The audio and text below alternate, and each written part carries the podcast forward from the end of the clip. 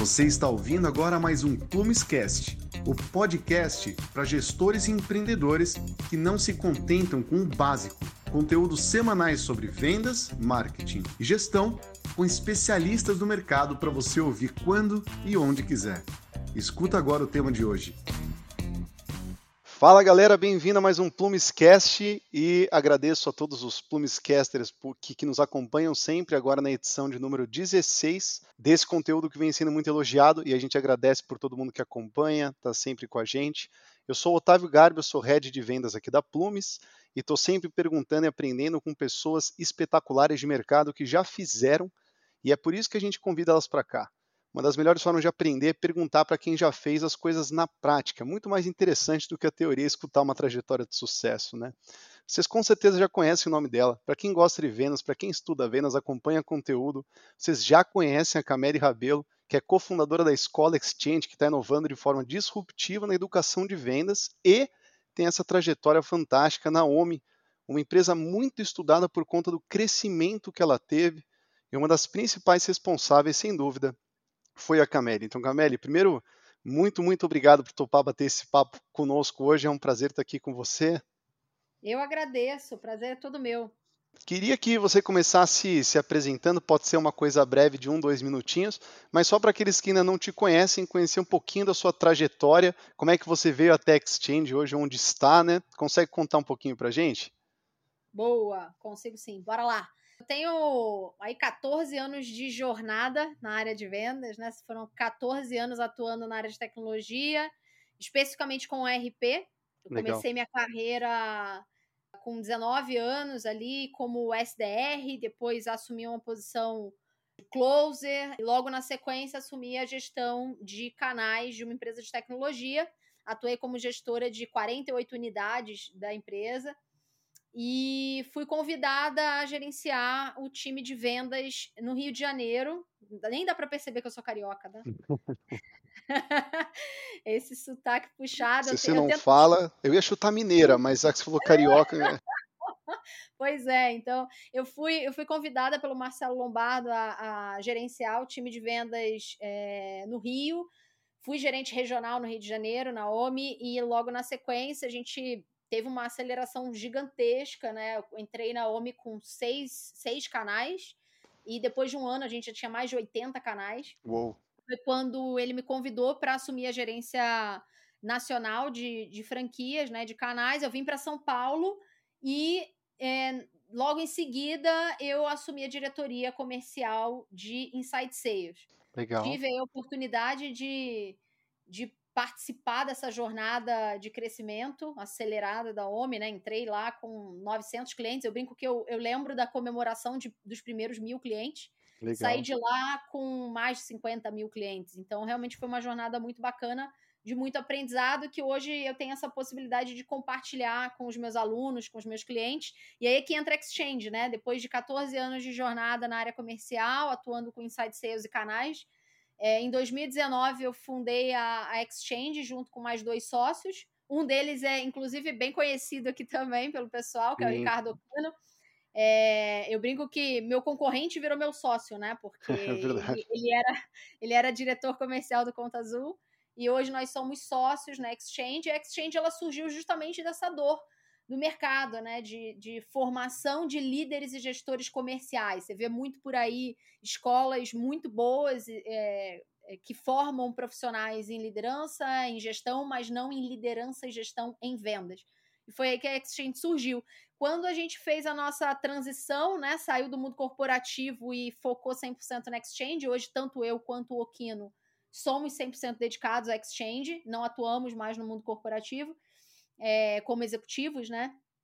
É, nós, puder, eh, nós tivemos a possibilidade de ampliar o nosso, nosso leque de atuação. Então, hoje, além da capacitação continuada, que a gente já fazia em 2019, a gente atua também com uh, mentoria e com construção de playbook de vendas. Então, a gente entrega playbook de vendas, mentoria para o head de vendas, né? mentoria em liderança e gestão e capacitação continuada para o time comercial. Muito legal, espetacular. Então, pessoal, acho que todos concordam comigo que a gente está muito bem acompanhado hoje aí com a Cameli. É, que veio falar hoje sobre técnica de venda. Esse assunto é sexy, né? Como a galera gosta de falar de fechamento. Essa palavra já, já traz bastante atenção, porque fechar, lógico que no fim das contas é o que todo vendedor está procurando. A gente sabe que por trás do fe o fechar é uma pontinha de um iceberg. Eu acho que se você estuda vendas, você já deve saber que para chegar lá existem vários outros fatores né, que influenciam na venda e técnicas que a gente tem que aplicar até alcançar o fechamento. Quem começa a trabalhar com vendas muitas vezes acha que o fechamento ele é uma coisa que só com alguns gatilhos que a gente lê ou só com algumas determinadas técnicas a gente consegue chegar. Mas olha, tem muito por trás de um fechamento. Até escutamos alguns alguns diretores comerciais, Cameli, que mais enxergam o, o, fechamento como uma consequência, como um fruto de um trabalho muito bem desempenhado por um vendedor, do que algo que ele tem que mirar loucamente para chegar lá e conseguir forçar, conseguir empurrar. E isso está sendo uma perspectiva que a gente está vendo bastante no mercado.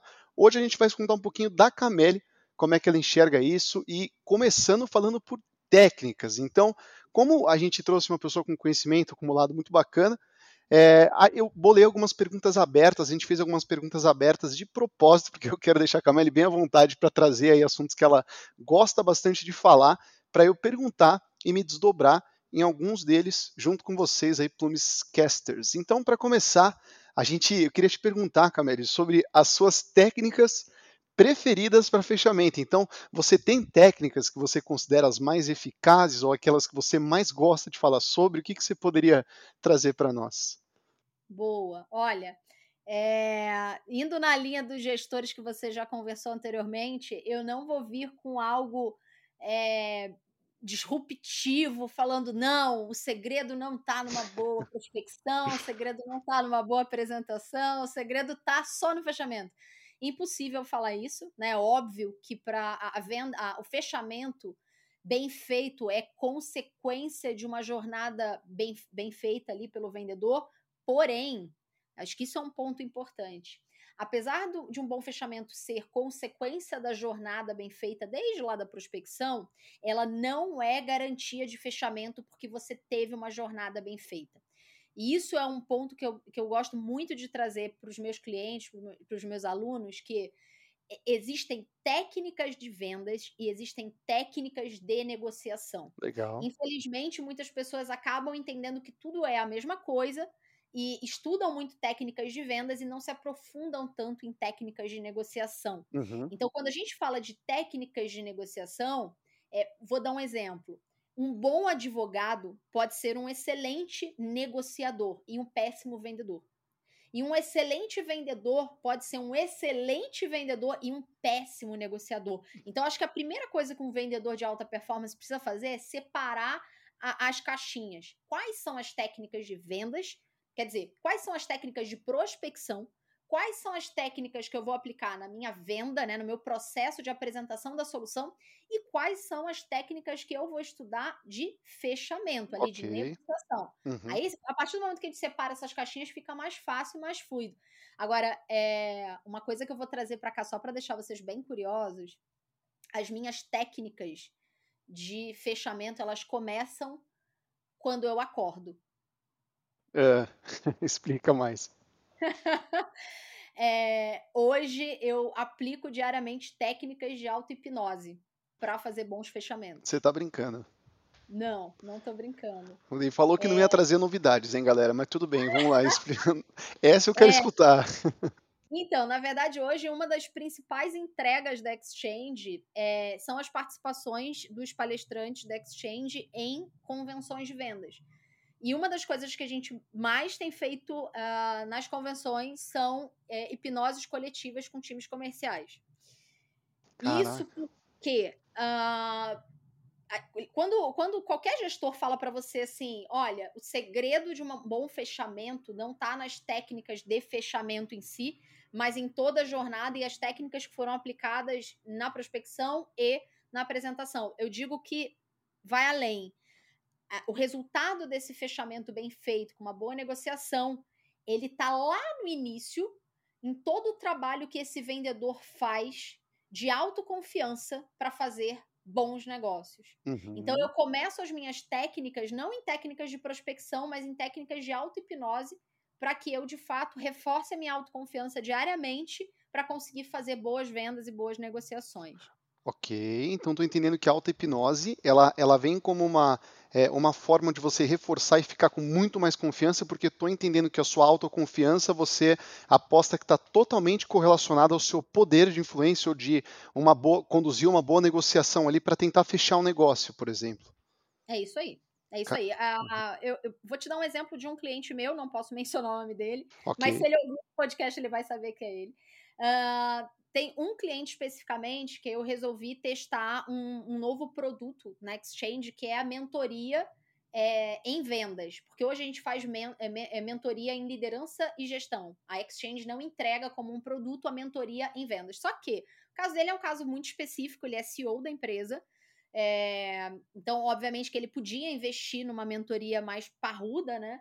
E ele falou: Olha, eu tive que cortar parte do meu time de vendas, eu tô tendo que vender, eu tô tendo que voltar a vender, e eu não sou vendedor. Eu não conheço técnicas de venda, não conheço técnicas de negociação e eu preciso de ajuda. Uhum. E aí eu topei o desafio, até porque foi indicação de uma amicíssima minha, é, Renata Centurion, da Win by Design. E, e eu topei o desafio e é, ele já estava alguns meses é, não realizando vendas. Quando eu comecei a assistir as apresentações gravadas, eu comecei a perceber que, pelo contrário, ele conhecia muito técnicas de venda. Porque ele era um rato de podcast, um rato de blog, ele uhum. lia tudo. Ele conhecia algumas técnicas que nem eu conhecia com 14 anos de venda. É. É... E aí eu comecei a perceber que muito do impacto de não vender não estava relacionado à ausência de conhecimento de técnica, mas na autoconfiança dele. Okay. E aí a gente é, teve um dia que ele me pediu ajuda, falou: olha, eu preciso motivar minha equipe, eu não sei como motivar minha equipe, é, eu preciso, preciso de conselho, eu preciso de alguma coisa. E eu falei, cara, você topa fazer uma, auto, uma hipnose coletiva com o time? Ele falou, eu topo qualquer coisa. E depois que a gente fez esse processo da hipnose coletiva, o maior impacto que a gente teve foi com ele, mais até do que com a equipe. É, ele aprendeu a fazer a auto-hipnose diária, começou a fazer a auto-hipnose diária. Eu comecei a perceber a diferença nas apresentações dele, assim, nítidas, de rapport, de autoconfiança, de energia na apresentação que ele estava fazendo. E dois, duas semanas depois, ele fechou dois contratos. Ele estava sem fechar contrato uhum. desde setembro. Nossa, eu tenho que, eu tenho que até abrir um disclaimer para isso. Uma vez eu estava fazendo um curso de vendas e tinha um professor espetacular também, com uma carga imensa ali, que não convém entrar em detalhes. Aí teve um dos alunos que falou assim, Camille, pô, eu tenho muita dificuldade para alcançar bons resultados em vendas ultimamente e tal. Aí o professor começou a perguntar algumas coisas para ele. Aí ele falou assim, é, pô, eu, eu vejo que o cliente não acredita em mim eu vejo que os meus amigos de trabalho não, não acreditam em mim, eu vejo que, que os meus colegas não acreditam em mim. A professora falou assim: Você acredita em você? E aí, na hora que ele falou isso, a cara, eu não, eu não consigo te explicar porque a gente está num podcast, mas a cara que ele fez foi de: Meu Deus, não! Sabe? Tipo, na verdade, ele estava ali completamente. Ele estava é, quebrado em termos de autoconfiança, muito pouco seguro daquilo que ele estava estava oferecendo e defendendo, sabe? Só um disclaimer que parece também relacionado com isso que você está trazendo. Total, total. É, é, é isso. É, é, por vezes você vai esbarrar com um profissional incrível, um repertório incrível, que é o caso desse meu cliente. Ele é incrível, ele é muito bom. E ele tem uma bagagem, um repertório acadêmico de, de, de, é, de estudo autodidata, completamente autodidata. Uhum. E ele é, nitidamente não confiava nele, assim. E uma coisa que eu, foi muito engraçado que eu falei com ele em uma das mentorias foi: primeira regra para você ser meu mentorado, nunca mais diga que você não é vendedor, nunca mais diga que você não sabe vender, ok? Porque se você falar isso, você não é meu mentorado. Ok. É, e aí, depois que ele começou a fazer esse processo da auto-hipnose diária e tudo mais, é, foi muito nítido. Só que, obviamente, isso não foi o, o fator, é, assim, não foi o único fator. A gente dividiu a mentoria em pedaços, né? Então eu comecei a mentoria nas apresenta no diagnóstico, depois eu passei a mentoria para apresentação da solução e agora a gente está fazendo mentoria em técnicas de negociação. E de fato, o maior gap dele estava nas técnicas de negociação. Uhum. Então, por mais que ele tenha reforçado autoconfiança, é, tido mentoria de diagnóstico e apresentação, de técnicas né, para aplicar, uhum. é, quando chegou lá no final do funil, ele tinha gaps muito muito fortes ali em técnicas de negociação. Então, é, voltando ao que você falou, do que todos os gestores comerciais que você conversa falam. Ah, o segredo não está propriamente no final, está lá no início. Se você faz uma jornada muito bem feita, lá desde a sua auto-hipnose de manhã uhum, é, até a negociação, a negociação ela acontece naturalmente. Mentira. Aí já é uma mentira. Ela não vai acontecer naturalmente, porque se você não tem Uh, propriedade, né, para aplicar técnicas de negociação, pode ser que você faça uma jornada muito bem feita, até a página 2. Quando chegar na negociação, ou você pode perder a venda ou fazer a venda de uma forma menos. Uh, qual a palavra que eu posso usar aqui, mas menos vantajosa para uhum. a empresa. Ok. Mais, abrindo mais concessões, sabe? Muito interessante. É, até hoje, tudo que eu escutei sobre auto, isso para mim é uma novidade, tá? Muito interessante. Eu vou até pedir para você entrar com um pouco mais de profundidade na sequência. Até hoje, eu vi que é, para trabalhar autoconfiança, geralmente a gente precisa acreditar muito no produto que a gente está vendendo e na solução que a gente vai levar para o problema que aquela empresa está apresentando. Às vezes, quando a empresa apresenta um problema que eu sei que eu sou capaz de resolver, quando eu começo a explicar como funciona a solução, às vezes eu estou com entusiasmo e com uma ênfase tão grande que tem um sorriso no meu rosto e eu não reparo. Na sala de reunião, eu estou falando de uma forma tão confiante, com tanta ênfase, que parece que gera ali uma fluência natural da conversa, que, puta, tudo isso é proveniente da autoconfiança. Agora, é, essa autoconfiança eu achava que vinha principalmente da minha muita segurança de que o meu produto ele é muito apropriado para aquele caso e que vai ser muito vantajoso para aquele cliente. Eu queria que você explicasse um pouco, entrando no detalhe da auto-hipnose, como que isso interfere na autoconfiança de um profissional, Camille? Boa. É, na verdade, assim, é... como é que funciona a nossa, a nossa mente, né? A nossa mente, ela tem uma parte inconsciente, que eu acho que não cabe a gente entrar aqui, que uhum. é responsável pelas nossas funções autônomas, então ela... É, você não racionaliza absolutamente nada, né? Você não pensa, ah, vou, meu coração vai bater agora. Perfeito. É, vou respirar agora para continuar vivendo. É, mas você tem uma parte subconsciente e uma parte consciente da mente, né? A parte subconsciente, ela é responsável por 95% das nossas decisões, okay. o que é um perigo, né? Porque a gente passa a vida tentando racionalizar as nossas decisões, quando na verdade 95% delas são inconscientes. Uhum. E quando a gente fala de inconsciente, tudo que tá no, no de subconsciente, desculpa, tudo que tá no nosso subconsciente foi inserido boa parte do que está lá foi inserido até os nossos sete anos de idade. Então, olha, olha só. o quão perigoso é, né? Tem muita coisa que está lá é, é, já impressa no nosso subconsciente que foram efeitos, foram, foram criados por efeitos causadores iniciais, que a gente chama, né? Uhum. Tá lá no subconsciente porque foram coisas que aconteceram até os nossos sete anos de idade. Então, pensa que toda, toda crença, né? é, ela, ela acontece a partir de um efeito emocional. Por exemplo, na infância você teve medo, ou na infância você sentiu. É, você sentiu uma ansiedade muito grande por alguma, algum fato que aconteceu, uhum. e aquilo ali vai programando a sua mente, né?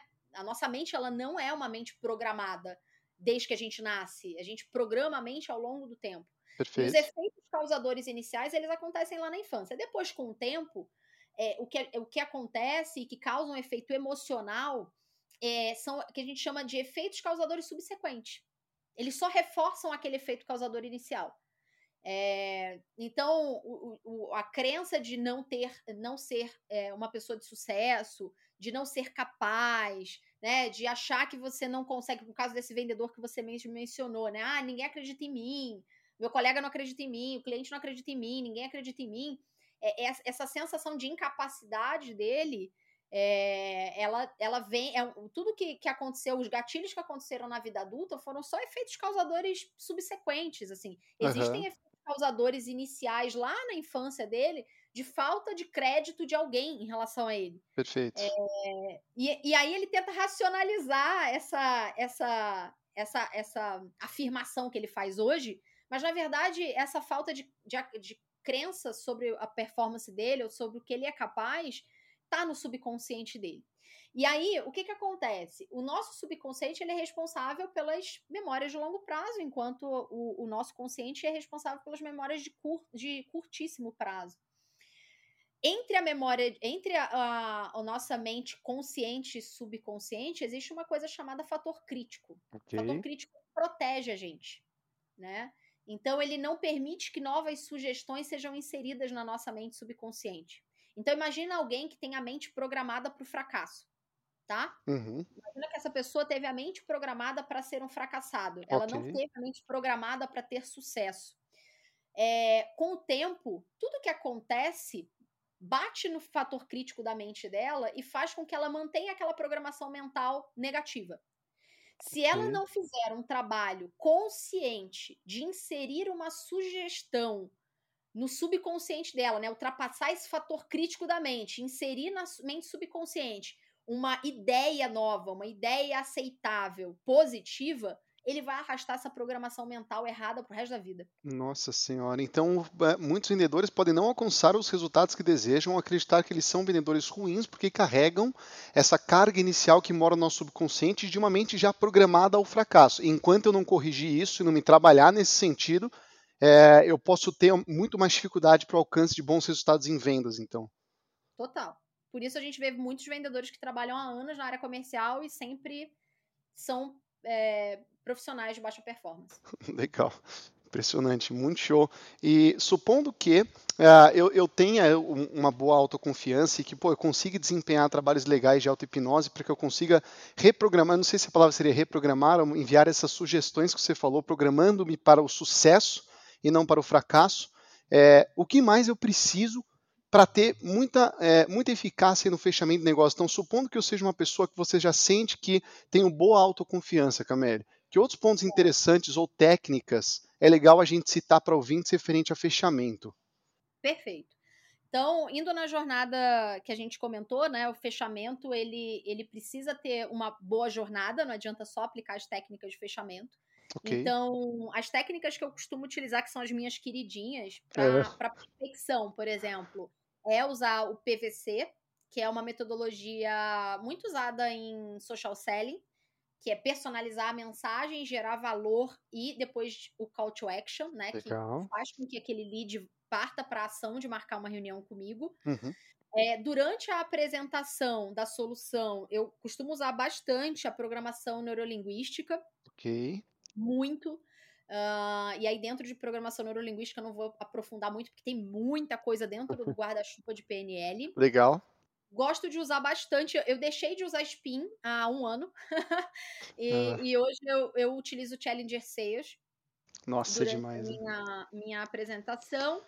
E para técnicas de negociação mesmo, o que eu costumo usar são as técnicas de Harvard de negociação. E aí a gente entra em é, elevar o nosso BATNA, né? Do, é, antes, durante e depois. Quando a gente chega na apresentação, nosso, nossa é, melhor alternativa, caso não feche aquele acordo, tem que ser extraordinária, e se não for, a gente blefa.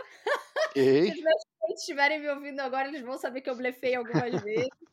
É, mas eu uso bastante o Batna, é, entender também o valor de reserva do cliente, entender qual é a, minha precificação versus o que ele está disposto a pagar para tentar entender ali qual é a zona de possível acordo que a gente tem. Legal. Eu digo que tudo é possível, é, tudo é negociável, sabe? Desde que você, primeiro, entenda que é, consiga reforçar o teu Batman e fazer o cliente enxergar valor no que você apresentou, porque uma coisa que eu, que eu sempre falo, né? Tem um livro que eu gosto bastante, que é aquele livro do Lobo de Wall Street, que fala que o cliente ele não fecha com você por três motivos. Ou ele não confia no produto, ou ele não confia na empresa, ou ele não confia em você. Legal. Então, eu acho que se você faz um bom trabalho de, na programação neurolinguística, você com certeza vai fazer o cliente confiar em você. Se você faz um bom trabalho em toda a jornada de reforçar desde o institucional da empresa, usando gatilhos mentais, de autoridade, prova social, você consegue fazer o cliente acreditar na empresa. E quando a gente fala do produto, o produto ele tem que fazer sentido para o cliente. Ele tem que de fato ser uma solução. Então, quando o cliente cria uma primeira objeção na negociação, o ideal é que você sempre faça a mesma pergunta, independente da objeção. Então, independente se o cliente falou, ah, eu tenho que falar com a minha esposa, eu tenho que falar com meu marido, eu tenho que falar com meu sócio, ah, me manda uma proposta, uhum. ou qualquer coisa do tipo, é importante você falar, bom, fulano, independente de três pontinhos, qualquer objeção. Ok. O que eu te apresentei fez sentido para você? Porque isso é o mais importante. Se aquilo faz sentido para o cliente, a gente vai negociar. Se aquilo não faz sentido, é um sinal de que o vendedor avançou demais ali a jornada e deveria ter parado talvez lá no diagnóstico. Entendi. É, e a partir dessa pergunta, que tira, né? Essa pergunta ela tem o poder de tirar é, possíveis cortinas de fumaça da frente do vendedor, descobrir se aquela objeção ela é real ou se ela é só uma invenção do cliente para se livrar de você. A partir do momento que você faz essa pergunta e o cliente dá uma, uma nota né, de 0 a 10 do quanto fez sentido para ele, a partir dali, acima de 7, você sabe que vale a pena seguir com a negociação. E aí é, é olhar a negociação como uma foto, né? Eu sempre falo, um bom vendedor ele olha a negociação como uma foto. Ele tem que buscar um ganha-ganha. Então ele tem que observar o seguinte: qual é o meu valor de reserva, né? Qual é o preço que eu estou disposto a, a trabalhar aqui, o maior e o menor valor, e qual é o valor de reserva do meu cliente. É, a, a, essa, essa essa conexão entre o valor de reserva do cliente e o valor de reserva do vendedor é o que a gente chama de zona de possível acordo. Quer dizer, se existe uma, uma, uma intersecção entre meu valor de reserva e o valor de reserva do cliente, existe negociação, existe zona de possível acordo. Ok. Mas antes de entrar na negociação, é importante entender se faz sentido para o cliente. Nossa, impressionante como a gente vê pouco isso no mercado, né, Camille? Vendedor que quer se especializar em contornar a objeção, mas esquece de avaliar se o que foi exposto ali para o cliente tem valor de verdade para ele ou se faz sentido para o momento dele. Muito legal, tem muito a ver com o que a gente já escutou aqui antes no, no Plumescast, de que, vendedores, é, antes da gente querer absorver esses materiais, eu sou o rei de contornar a objeção, tudo bem, mas acho que a Camille está colocando de uma forma muito clara, eu espero que você esteja entendendo que nem eu, que a gente só tem que contornar a objeção para um negócio onde existe zona possível de negociação com o cliente, ou seja, que aquilo faz sentido de verdade para ele. ele. E aí, outra coisa que você falou, Camille, muito legal, usar a objeção como um apoio, como uma válvula de escape, porque ele não está interessado naquilo que foi exposto para ele. Só que o vendedor muitas vezes esquece isso, e parece que tem gente que é viciada em técnica de negociação que pula parte do que você comentou do challenge ou, ou, ou de agregar valor para o cliente com a solução, fazer com que ele enxergue muito sentido naquilo para a empresa dele, e aí sim entrar em técnicas de negociação para, independente de três pontinhos, a gente verificar se aquilo tem sentido para o cara para a gente seguir em frente. Porque o que, o que deve ter de, de, de perda de tempo de vendedores em cima de negócios que não têm um real potencial, eu acho que é uma coisa imensa, né? Para quem não sabe medir isso, Camille, imagino que deve, deve rolar muita dificuldade na priorização do tempo, ou no uso do tempo com negócios que de fato têm potencial ou que nem deveriam estar no nosso pipeline mais, morrendo ali no começo ou no meio do nosso trajeto de vendas com o cara, né? Total, total. É, é, e, e, assim, não se enganem, né? Não ache que porque a tua ferramenta é extraordinária, todos os clientes vão estar no, no timing para comprar. É, um exemplo muito claro, né? O momento que a Exchange está vivendo. A, a Exchange hoje está vivendo um momento onde nós queremos validar uma série de, de frameworks, queremos validar uma série de entregas feitas pelos sócios antes de expandir o negócio, né? Nosso negócio não é um negócio escalável, mas é um negócio que dá para é, aumentar, né? Uhum. É... E aí, a gente está no momento hoje que se alguém me oferecer qualquer ferramenta para geração de demanda, eu não quero. Sim. Porque eu não tenho como entregar. Porque, assim, graças a, obviamente, né, um trabalho muito bem feito do Okino, meu, da Bárbara, de reforço uh, de marca pessoal, né, de um trabalho muito forte nas redes sociais, de estar tá gravando podcast agora com vocês, isso faz parte da nossa estratégia também de visibilidade de marca pessoal que, que respinga na Exchange diretamente. Claro. A gente não tem hoje condições de atender uma demanda, uma geração de demanda inbound, por exemplo. Se a gente criar uma estratégia, a gente não tem condições de atender para mentoria, para consultoria. A gente está fazendo um trabalho muito personalizado hoje. Então, é um Legal. momento da exchange. Hoje, se um vendedor me oferece uma solução que me promete gerar demanda infinita, eu vou falar, cara, eu, eu não quero. Agora eu não quero. Não Sim. faz sentido pro momento. Não quer dizer assim, pô, você é maluca, você não quer vender? Não é isso. Mas não faz sentido pro momento estratégico da companhia. No Perfeito. momento que a empresa tiver, assim, no momento que a gente estiver é, focado em expandir é, nossos canais para entrega, né? Entrega do serviço, uhum. da consultoria, da mentoria, do treinamento. Aí lá na frente isso vai fazer sentido. Então, Perfeito. quando a gente para para pensar, pô, uma ferramenta para geração de demanda não é incrível? Óbvio que é incrível. Mas dependendo do momento da companhia, pode não fazer sentido para aquela empresa. Legal, legal. E uma pergunta talvez na venda possa matar isso, porque se eu vou te vender uma ferramenta de geração de demanda, eu estou entendendo que, embora você tenha um perfil ideal do comprador, eu preciso, no, no começo da minha venda, virar para você e falar assim, Camille, é, supondo que eu tenho uma ferramenta que consiga entregar leads em um número muito superior ao que vocês conseguem performar hoje, tá? Supondo que essa entrega ela seja impecável, que a gente coloque para rodar muito bem. Isso casa, isso faz sentido para o momento de vocês, porque se me trouxer uma pergunta de, olha, não, é, como você falou, independente se eu tiver leads infinitos, simplesmente o momento que eu estou passando agora não é de escalar a parte da entrega, né, e portanto a sua solução pode ser a melhor do mundo, mas eu não estou no momento. Muito interessante também. É, é, é, é um exemplo simples, mas que dá para replicar, acho que em milhares de realidades, na sua também que está escutando a gente agora. Eu espero que fique claro, né, você consiga traduzir esse, esse exemplo que a Camille deu de não estar no momento, embora seja interessante, embora ela tenha o perfil do comprador desse produto, né? Traduzindo aí para o que você vê no seu dia a dia, para a sua solução e para quem você quer vender. Muito legal, Cameli. É, eu e... acho que uma técnica que a gente acabou não falando que e ajuda muito é, nesse sentido é o GPCT. Ok. O GPCT pode ajudar bastante nesse sentido, porque ele faz exatamente essas perguntas. Quais uhum. são os objetivos da empresa?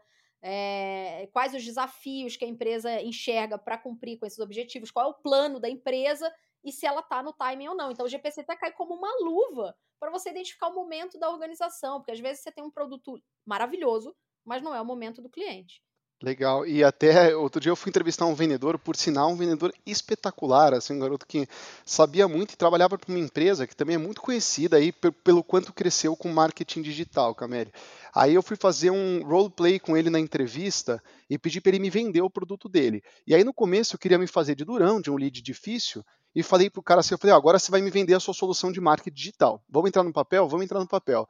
Aí ele falou, beleza, então me conta um pouco sobre você. Eu falei, bom, hoje eu tenho uma empresa assim, hoje eu não invisto em marketing, não tenho interesse. Ele falou, eu tenho que abrir um disclaimer. Ele falou assim, eu falei, por quê? Ele falou, porque eu não converso com quem não tem interesse ou pelo menos não quer conhecer um pouco melhor de soluções de marketing. Falei, uou, como assim? Ele falou, isso morre na qualificação. O meu marketing não trabalhou minimamente para que você esteja aberto a escutar alternativas ou tenha interesse nesse assunto a ponto de valer eu desprender o meu tempo. Então, hoje eu não trabalho com pessoas que não têm um mínimo interesse nisso. E olha que interessante, né? Acho que está um pouco relacionado ao GPCT que você citou aí da, da qualificação, né? Isso aí, isso aí, exatamente. Legal. E você até comentou um pouquinho do challenge, até pedi para você dar um, só um chorinho aqui pra gente, porque eu sei que é um assunto que é, a Cameri já fez aí conteúdos muito legais na internet, depois vale a pena conferir um mais completo. Claro que não dá para falar de challenger, coisa de cinco minutos, mas só para aqueles que não conhecem a técnica, Cameri, você consegue só explicar um pouquinho no que, que ela se apoia e por que, que você gosta tanto dela? Boa. É, na verdade, eu, eu, sempre fui fã número um de Spin Selling. Uhum. e usei o Spin por, por muito tempo, até a pandemia. Uh, quando quando uh, foi o que? É, março do ano passado, é, eu comecei a sentir é, muita dificuldade do time em entregar os resultados e a gente estava pivotando, então o perfil do cliente mudou um pouco. A gente começou a atender clientes é, mais estruturados, que já tinham um RP, que teriam que trocar a solução, o que não era o perfil dos clientes anteriores, né? Então, antes a gente concorria com Tilibra e Excel. Uhum. Então, é, era fácil aplicar Spincelling, o cliente perceber dor, o cliente perceber o impacto da implicação daquilo, era fácil. Quando a okay. gente pivotou, a gente começou a perceber que o cliente ele não tinha facilidade de identificar um motivo para trocar. Okay. Se a gente não desafiasse, provavelmente ele nunca trocaria.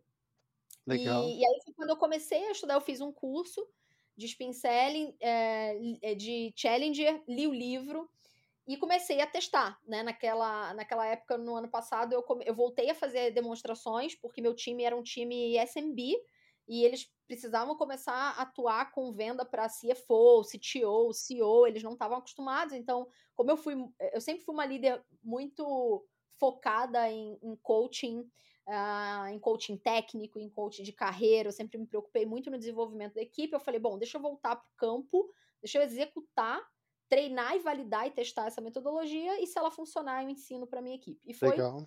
dito e feito, assim, incrível. Foi uma metodologia, é uma, é uma das metodologias, se não a mais nova né, a mais recente. Inclusive, o prefácio do livro é, do livro Challenger Sales foi escrito pelo autor do Spincelli, então tá mais do que validado que é uma metodologia que funciona. Legal. É, e ela, na minha visão, ela tá baseada em, em, dois grandes pilares ali do estudo que foi feito com esses 6 mil vendedores. Uhum. É, parte do estudo foi focado no perfil uh, dos vendedores e parte do estudo no que de fato o Challenger faz. É, então, quando você estuda Challenger Sales, você vai, se, você vai se deparar com cinco perfis que foram mapeados pelo, pelos pesquisadores.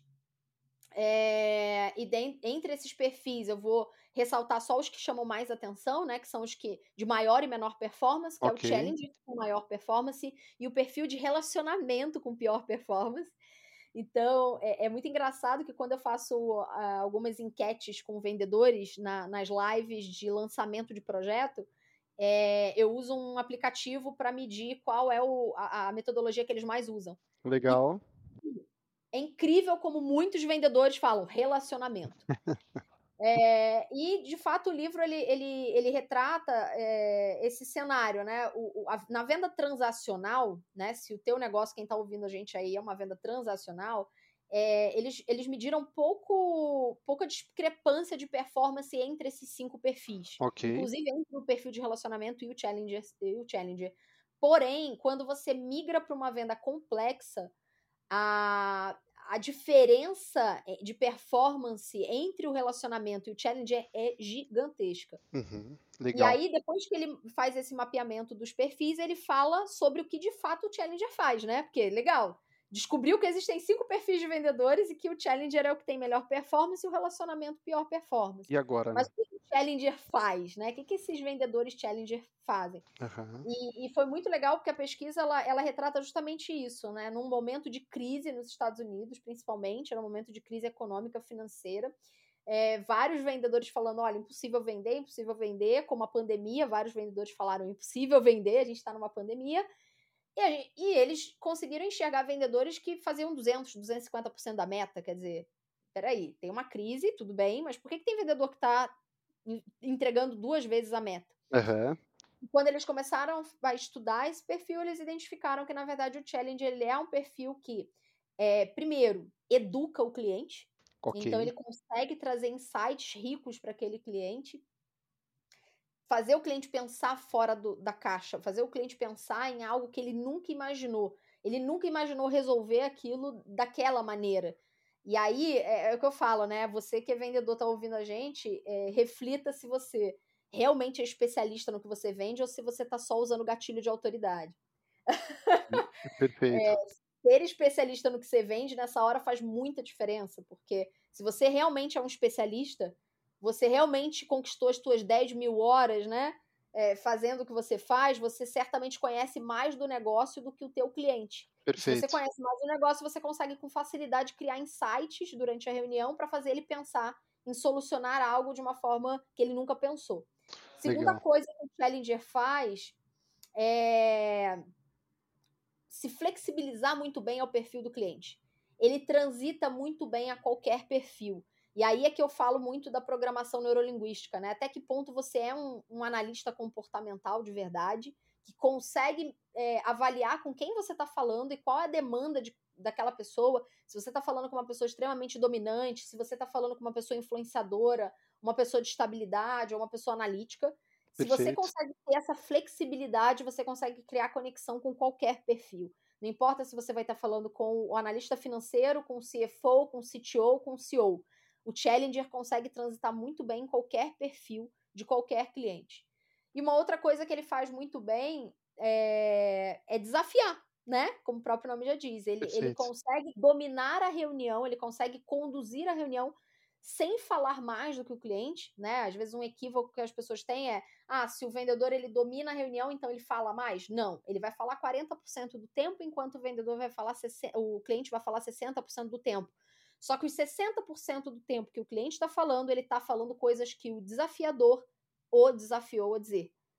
Legal. Então, perguntas extremamente poderosas para conseguir uh, extrair do cliente o que ele precisa para trazer os insights que ele sabe que vão ser é, matadores, né? Então, ele não tem medo de passar preço, ele não tem medo de confrontar, ele não tem medo de discordar de alguma opinião do cliente, ele realmente é um vendedor desafiador. Muito bom, interessantíssimo. Poxa, é, é, é duro quando o Webner tem bastante conteúdo assim, o Webner, o podcast tem bastante conteúdo assim, porque dá vontade de fazer um podcast para cada tópico desse que você está levantando.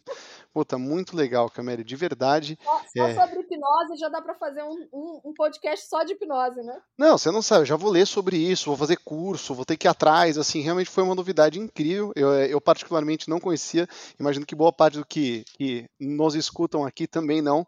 Então, fantástico, eu acho que como a gente está chegando aí aos 40 minutinhos, é, a gente vai entrar agora no, no encerramento, mas olha, é claro que 40 minutos é muito difícil, né, pessoal, entrar num tema sem muita superficialidade, porque, poxa, é um tempo curto para falar de um assunto que é muito vasto, mas o objetivo hoje era mais mostrar um pouquinho para vocês do conhecimento da Cameri e dizer que a gente vai estar tá de volta com ela na semana do 15 ao 19 de março, porque vai ter a segunda semana de vendas B2B na prática, que é organizada pela Plumes, então não perca, a Cameri vai estar tá lá junto com outros nomes de peso aí no mercado de vendas. Então, se você curte, quer aprender mais, vem com a gente que com certeza vai gostar.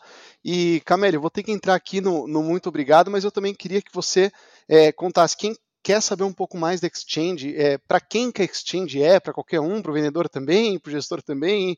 Conta um pouquinho para a gente nesse sentido da, da escola, que eu acho que pode interessar bastante quem está acompanhando. Boa! Então, quem quiser saber mais sobre a Exchange, pode seguir a gente no Instagram, é, escola exchange. Pode entrar em contato comigo também, tanto pelo LinkedIn quanto pelo Instagram, que são os canais que normalmente eu atendo os clientes, arroba Cameli Rabelo. E a Exchange hoje é tanto para empresas que querem. A Exchange é uma aceleradora de vendas, né? Então a gente acelera tanto operações quanto profissionais na área comercial. É, se você é vendedor, líder comercial, quer fazer um treinamento com a gente, a gente está sempre com turmas de liderança e gestão em vendas abertas. Estamos é, montando agora um, um, treinamento para vendedores de técnicas de vendas e técnicas de negociação. Então Legal. se conecta com a gente lá, que tem uh, lista, já tem lista de espera no nosso, na bio do nosso perfil é, para a turma de liderança e gestão em vendas. E falando de empresa, a Exchange é para qualquer empresa que queira escalar a sua operação comercial, acelerar a sua operação comercial, uh, que esteja focada em montar um bom playbook de vendas para essa escalada, em mentorar o seu head de vendas, né? É, os clientes que mais procuram a gente são clientes que estão contratando um head comercial e precisam dar um banho de loja nesse head. É, e a gente chama, a gente está chamando carinhosamente esse serviço de liderança comercial as a service. Uhum. A gente fica praticamente seis meses ali como diretores comerciais desse head, dando mentoria em liderança e gestão durante seis meses. Nossa. Então, é, é, praticamente cuidar do ramp-up do, do, do, do, diretor comercial ou do head comercial para o CEO, né? O CEO não precisar Sim. se preocupar em ser o mentor daquele, daquele head. Até porque normalmente os CEOs eles não têm uh, por natureza, é, é, não é muito comum você ter um CEO que tem uma veia de especialista em vendas, né? Normalmente são pessoas de produto que se capacitam em vendas para vender o produto que criaram. Uhum. É, então, é muito comum que eles procurem a Exchange para fazer esse trabalho de mentoria de liderança e gestão e para você, principalmente RH, que está buscando uma escola de capacitação continuada para o time comercial, a gente também faz treinamento em company. Fantástico. Para quem tem dúvida se vale a pena investir em treinamento, depois mede o quanto custa não investir, o tempo do CEO aí é, dentro né, de do, do, uma capacitação e, e um, uma rampagem de um novo diretor comercial, porque é, seguramente isso deve trazer um fruto fantástico, ainda mais com uma escola que vai ter muito mais propriedade e embasamento do que, como a própria Camille colocou aqui, o CEO da empresa, né? Fantástico, muitíssimo interessante, Camélia. Foi um prazer enorme ter você por aqui. Eu espero realmente te encontrar em vários outros conteúdos aí da Plumes, porque convidada você pode ter certeza absoluta que você vai ser, viu? Obrigada, eu adorei. Tá bom? É isso aí, pessoal. Então, uma boa noite para todo mundo, ou bom dia, na verdade, cada um gosta de escutar o, o podcast no momento que prefere. A gente está disponível nas melhores plataformas. Acompanhe também os, os, webinars, então, direto via Facebook, LinkedIn, no YouTube. A gente está divulgando e soltando aí os conteúdos. Não fica por fora, que tem muita coisa legal vindo por aí, tá bom? Então, valeu, pessoal. Até a próxima. Pessoal da produção também, fica um abraço aí. A gente se encontra em breve. Um abraço.